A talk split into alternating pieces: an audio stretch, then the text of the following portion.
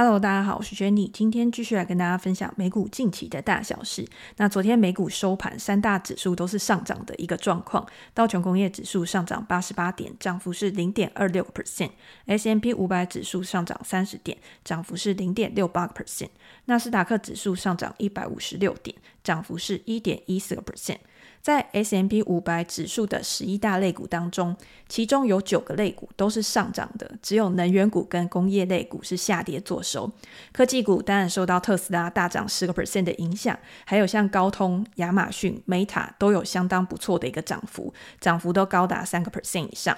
我们先来看一下总体经济面的一个数据，在未来一个礼拜，联准会的官员将进入到缄默期，市场会聚焦在九月到底是升息还是不升息的一个状况。但是这个礼拜呢，有消费者物价指数 CPI 的公布，零售销售数据或者是生产者物价指数，这些数据都会左右联准会未来的一个货币政策。目前市场是预期说，未来几个月升息的几率是比较低的，但是有很高的几率是会维持一段时间的高利率。我们仍然是要去关注后续数据的发展，才可以更好的去推敲联准会他们的一个态度。不过，有联准会传声筒之称的《华尔街日报》记者 Nick，他在前两天的时候有撰文表示，他认为联准会对于未来升息的立场正在发生重要的一个转变。在九月的时候，可能会暂停升息，而且会更加仔细的去审视说未来的升息路径到底应该要怎么样去决定。在这个之前呢，我们也可以看到很多的官员，他们认为说，他宁愿现在过度升息，未来如果经济衰退或者是有任何状况的时候，他们再去降息就好了。但是现在有更多的官员会觉得，现在是处在一个比较平衡的状况。如果你现在再继续去升息的话，有没有可能会导致不必要的经济衰退，或者是引发新一轮的金融动荡？我们都知道，在历经了四十年以来最激进的升息周期之后，美国的通货膨胀已经从最高九点一个 percent 下滑到现在三点二个 percent 左右。所以，通货膨胀这件事情已经大幅缓解了。经济现在大家都预期说会遇到软着陆的一个情况。劳动力市场是联准会之前最关注的一个指标，在八月的非农就业人数跟失业率都有比较好的一个控制的情况之下，也没有必要再做太激进的一个升息。所以在七月升息零点二五个 percent 之后，多数的官员都同意说，九月应该是要暂停去升息的。那十一月或者是十二月，到底还会不会有升息的一个几率？那就要等待数据来告诉我们答案。所以现在联准会官员的一个态度呢，我觉得确实是看起来有一点点转换的味道。数据如果可以再去佐证我们的推测的话，就会更好的去推估未来的一个发展。好，那为什么 Nick 他会认为说联准会有这样子的一个改变？当然是因为他是传声筒吧，他可能有一些内部资讯是我们不知道的。但是呢，根据一些其他的数据，比如说像彭博最新的市场调查，就会发现市场很多人是认为说美国的消费即将要下滑的。在受访的五百多名受访者当中，有百分之二十一的人表示说，在今年的最后一季就有可能会发生逆转的一个现象，因为现在处在一个高利率的环境之下，更高的融资成本已经去侵蚀了很多家庭它的预算。之前在新冠疫情期间累积的一个储蓄，也已经大量的被花光了。我们可以看到储蓄率在近期也有下滑的一个情况，所以有超过一半的受访者都表示说，个人消费，也就是美国经济成长最重要的一个驱动力，会在二零二四年初的时候就开始去衰退萎缩。如果今天消费的下滑，就会导致企业的盈余下滑，那当然整体的经济就不会有太好的一个表现嘛。所以呢，这个是自疫情爆发以来首次的下降，对于整个资本市场的冲击会不会比较大？这个就是值得我们去关注的一个地方。有大概四分之三的受访者都表示说，像汽车、零售股都有可能因为受到储蓄率的下降、消费的下滑而受到影响。所以，美国的经济现在看起来呢，目前还是在成长的一个状况啊。市场预期说，第三季的经济成长也将要加速。所以呢，近期的表现，近期经济强劲的状况，会不会只是强弩之末？这个东西是市场比较质疑的。即便是现在市场对于软着陆、通货膨胀的下滑、联准会结束紧缩政策、利率已经到峰值，或者是油价现在应该是比较稳定的一个状况，不会再去激励通货膨胀的一个上升，这些因素都有利于去推动整个股票市场的一个上涨。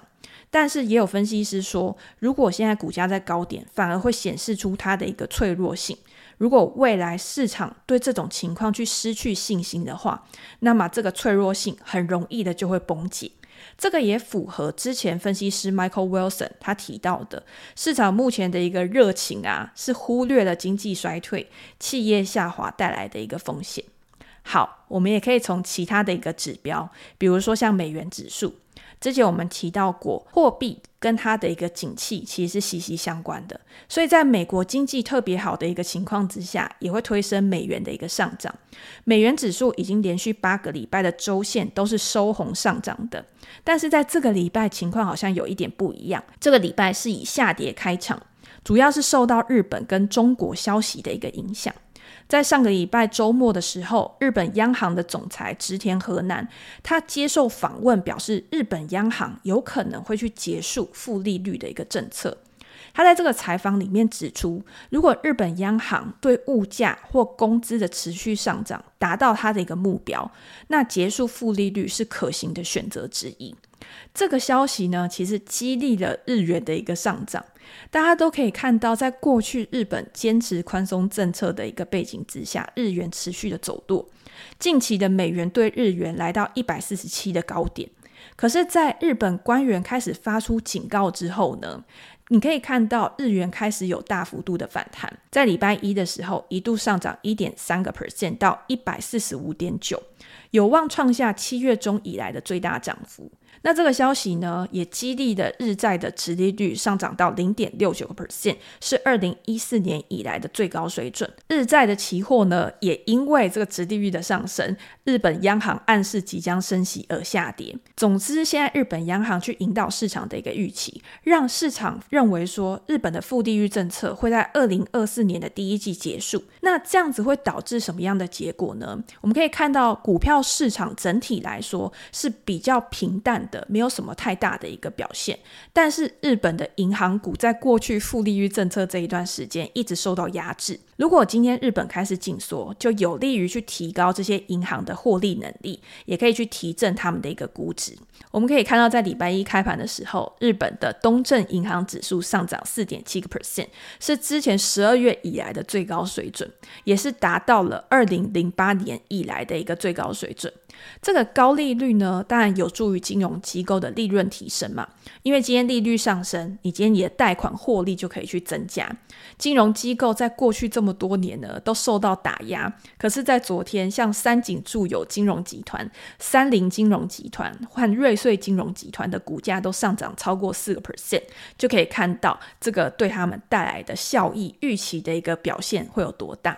好，那除了日本以外呢，我们也可以看到人民币在近期呢，也因为经济数据的疲弱，大幅的贬值，美元兑人民币来到七点三六，所以已经突破前高了。可是昨天中国一样，他去警告市场，交易员人民币的投机行为是不可取的，而且通过每日的参考利率啊，向投资者提供指导。所以这个政策呢，加大了对于人民币的一个防御的力度，也助长了人民币从近十六年以来的最低点开始大幅的反弹。除了政府的宣导之外呢，中国在礼拜一的时候也公布了优于预期的信贷数据。这个表示说，近期提振房地产市场的一些举措啊，可能真的有开始去提振这些家庭对于贷款的一个需求。企业贷款也在这个数据里面看到有所回升。所以，中国在新一轮的激励措施之下，在多管齐下的效果之下，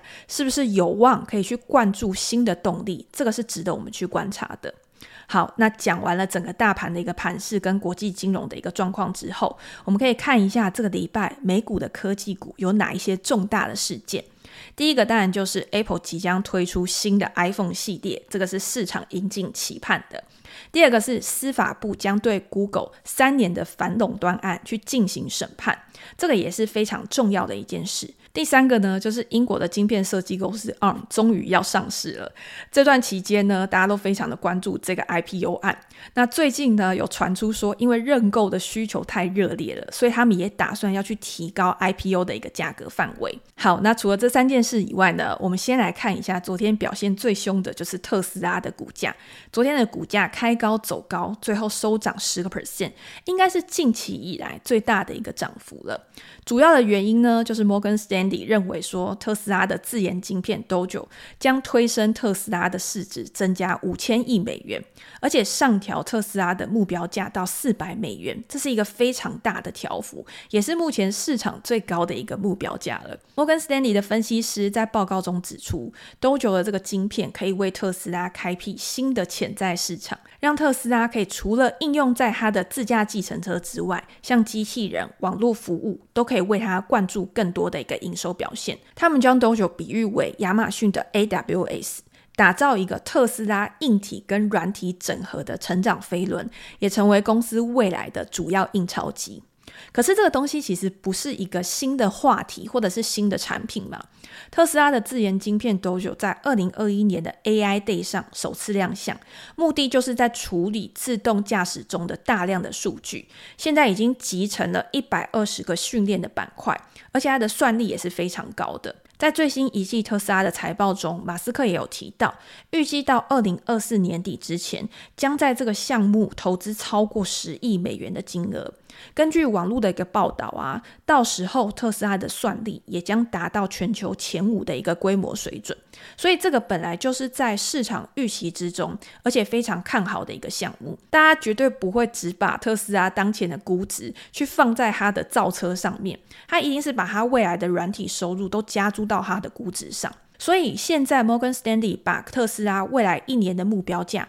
上调到每股四百美元，成为这个华尔街投行里面给出的最高价。就算是这样子哦，距离现在的股价水准，大概也还有六十个 percent 的一个涨幅空间，导致特斯拉的股价今天大涨十个 percent。不知道大家怎么样看待这个新闻？是不是也跟 Morgan Stanley 一样，对特斯拉有非常乐观的一个前景？我自己对于特斯拉当然是有一个非常乐观的长远前景，但是在短期里面呢，特斯拉是不是可以真的达到他们所说的一个目标，或者是一个营收贡献的产值，我觉得还是值得去观察一下的。好，那来到半导体指数，因为特斯拉也是跟半导体啊 AI 有非常大的一个关系。虽然昨天费城半导体指数并没有一个太突出的表现，但是高通的股价受到跟苹果晶片供应协议的一个延长，上涨四个 percent，表现也是相当不错。高通供应给苹果的五 G 晶片签订新的协议，延长到二零二六年。两家公司本来哦，他们的协议是在今年要结束的。近年以来呢，因为苹果在二零一九年收购了 Intel 公司的手机晶片业务嘛，所以他对于想要自研晶片的一个决心其实是非常高的。也在这段时间呢，每次有新的消息出来的时候，高通的股价就会受到影响。但实际的状况去证明呢，苹果需要的时间可能比预期的还要长。这个消息也强化了高通在五 G 的技术跟产品方面具有领导地位的一个事实。那高通目前呢，还是保持在苹果供应链里面利润最丰厚的一个地位。根据彭博的个数据，Apple 占高通的一个营收比重呢，其实大概要接近百分之二十，是高通最重要也是最大的客户嘛。所以这件事情呢，当然可以激励高通的一个股价上涨。好，那我们回到 ARM 这间公司，因为它已经即将要上市 IPO 了。目前 ARM 是预计以每股四十七到五十亿美元的价格去申请公开上市。这个价格呢，是公司它的估值大概就是在五百四十五亿美元左右，其实是已经低于它在比较早的时候设定六百到七百亿美元的估值。那在这一段时间呢，大家都很关注说估值有没有办法去做一个提升，甚至是我们有看到很多的大型科技股都愿意去投入在 ARM 的一个 IPO 认购上，也有很多人呢对它抱以非常大的一个期待。很多人拿 ARM 跟 NVIDIA 的估值相比，希望说 ARM 在上市之后呢，也可以有同样的爆发潜力。但是如果我们以它的业务内容来看的话，NVIDIA 目前的主力呢，还是在数据中心、AI 人工智慧，而且是一个蛮明确的一个成长。可是相较于 NVIDIA，ARM 的主场是授权 CPU 处理器的设计嘛，主要还是在手机市场上面。而且如果今天去看呃 ARM 它给出的一些数据的话，预计它今年的收入年成长是十一个 percent，到二零二五财年呢年成长二十个 percent。这里面呢是已经涵盖了对于数据中心啊、人工智慧的一些预期。但是如果你去看它今年的营收与获利呢，跟去年的同期相比，其实都已经有下滑趋缓的一个现象。在其他领域的成长上面呢，我觉得是还是有比较高的一个不确定性的。如果用这样子的一个情况来看呢，它或许没有办法真的以实质内涵跟 NVIDIA 相比，以估值来说呢，它可能也会有一些过高过热的一个嫌疑。所以在刚上市的时候呢，我觉得投资人可以稍微理性的先观察一下，不用急于一时的，然后在一开始就去追高，就去 FOMO。好，那最后呢，再跟大家分享几个我觉得也蛮重要的一个讯息。第一个当然就是迪士尼跟电信商 Charter 达成一个协议，结束了这十一天呢频道的暂停播放，恢复了包括像 ESPN、ABC、迪士尼频道、国家地理频道这些频道的一个播放。那中间呢，当然两家公司它互相的一个妥协也是非常重要的。Charter 获得了迪士尼的一个让步，包括像 Disney Plus。ESPN Plus 这些串流媒体服务有广告资源的一些方案呢，可以跟它的电视频道套餐去捆绑在一起。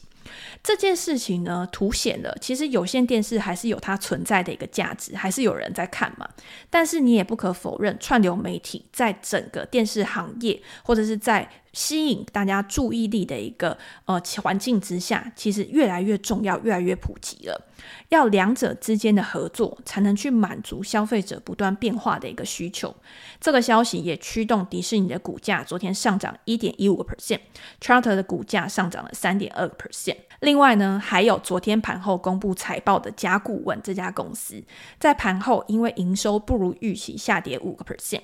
在这一季呢，甲骨文的营收一百二十四点五亿美元，比去年同期成长九个 percent，是低于市场的一个预期的。经调整后，每股盈余一点一九美元，是优于市场的一个预期的。公司的盈公司的云端收入四十六亿美元，比去年同期还要成长三十个 percent，其实是蛮优异的一个成长幅度。像公司的云端基础设施营收年成长六十六个 percent，公司的软体服务营收年成长十七个 percent，也都有还不错的一个表现。甲骨文在之前呢，除了它从硬体跟软体之间的整合去拉住它的一个股价之外，受到人工智慧的一个激励，今年的股价呢也上涨超过了五十个 percent。在财报会议中呢，老板艾利森他也强调了生成式 AI 的重要性。到目前为止，与 AI 公司签署的合约已经超过了四十亿美元，是上一季预定的两倍。甲骨文认为说，它的优势是可以以两倍的速度和其他的云端服务相比呢，可以以不到一半的成本去训练人工智慧模型。只是这份营收呢，虽然还是有成长，